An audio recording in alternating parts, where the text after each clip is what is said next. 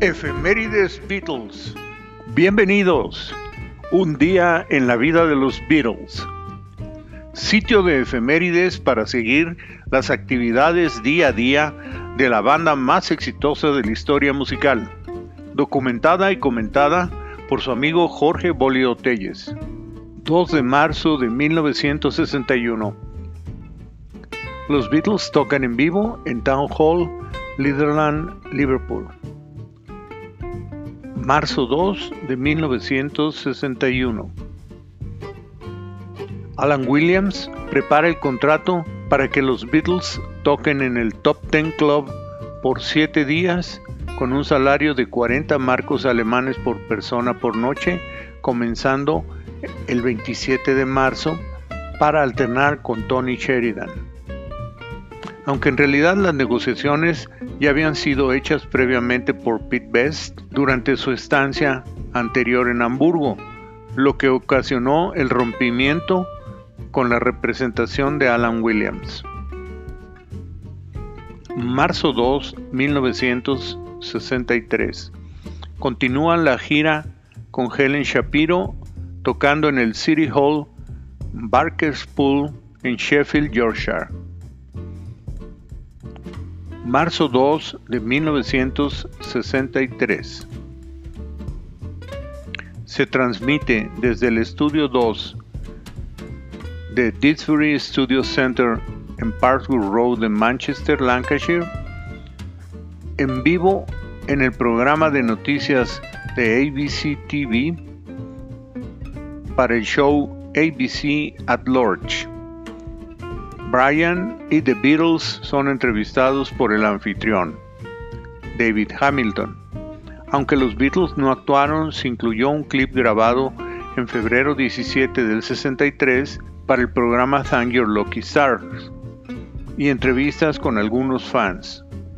Completó el elenco Jerry Marsden y se transmitió de 11 a 11.50 de la mañana. Marzo 2 de 1964. Inicia el rodaje de la primera película de los Beatles, A Hard Day's Night, La noche de un día difícil, inicialmente titulada Beatlemania. Marzo 2 de 1964. Durante la filmación de su primera película, George Harrison conoce a Patty Boyd, que actuaba como colegiala en la cinta, durante el primer día de rodaje de su película. Marzo 2, 1965. Los Beatles continúan filmando Help en Bahamas, en Cabbage Beach, en Paradise Island y en Victoria Beach.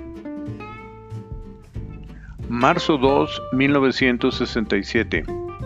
En el estudio 2 de EMI Studios de Londres, de 7 de la tarde a 3.30 de la mañana, se graba in the Sky with Diamonds, adicionando instrumentos en la toma 8, y se hace la mezcla monaural de la misma rola, haciendo los remixes 1 a 11 de la toma 8, con la producción de George Martin, Jeff Emerick y Richard Lush.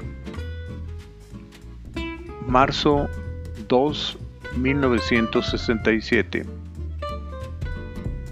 Transmisión del clip Strawberry Fields Forever en el programa Top of the Pops de 7 y media a 8 de la noche. Marzo 2 de 1969. Yoko presenta su concierto Natural Music en Lady Mitchell Hall en Cambridge University, acompañada de John Lennon como músico de apoyo siendo la primera ocasión en que un Beatle actuaba solo y la primera vez que aparecieron juntos en un show John y Yoko. La banda de acompañamiento se compuso de John Chikai en el sax y el percusionista John Stevens. George Harrison también tocó la guitarra en ese concierto. El show consistió con Yoko chillando ante la audiencia de 500 personas. El concierto se grabó y aparece en un lado del álbum de Johnny Yoko Unfinished Music número 2, Life with the Lions. Marzo 2 del 2010. Gira mundial de Paul McCartney, tocando en 10 estadios en los Estados Unidos y en el Reino Unido. Tocan dos shows en el Hollywood Bowl.